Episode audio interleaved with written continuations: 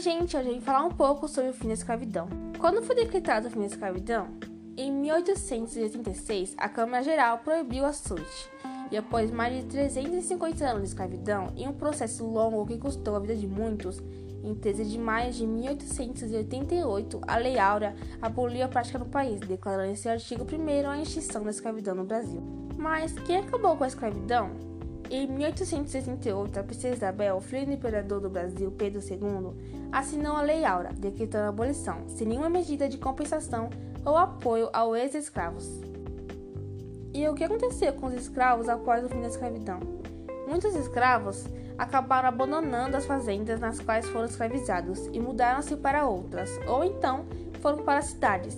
Essas imigrações de ex-escravos aconteceram por múltiplos fatores.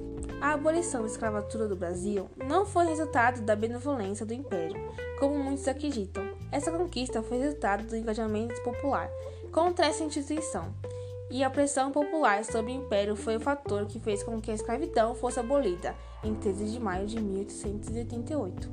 E foi isso, espero que vocês tenham gostado.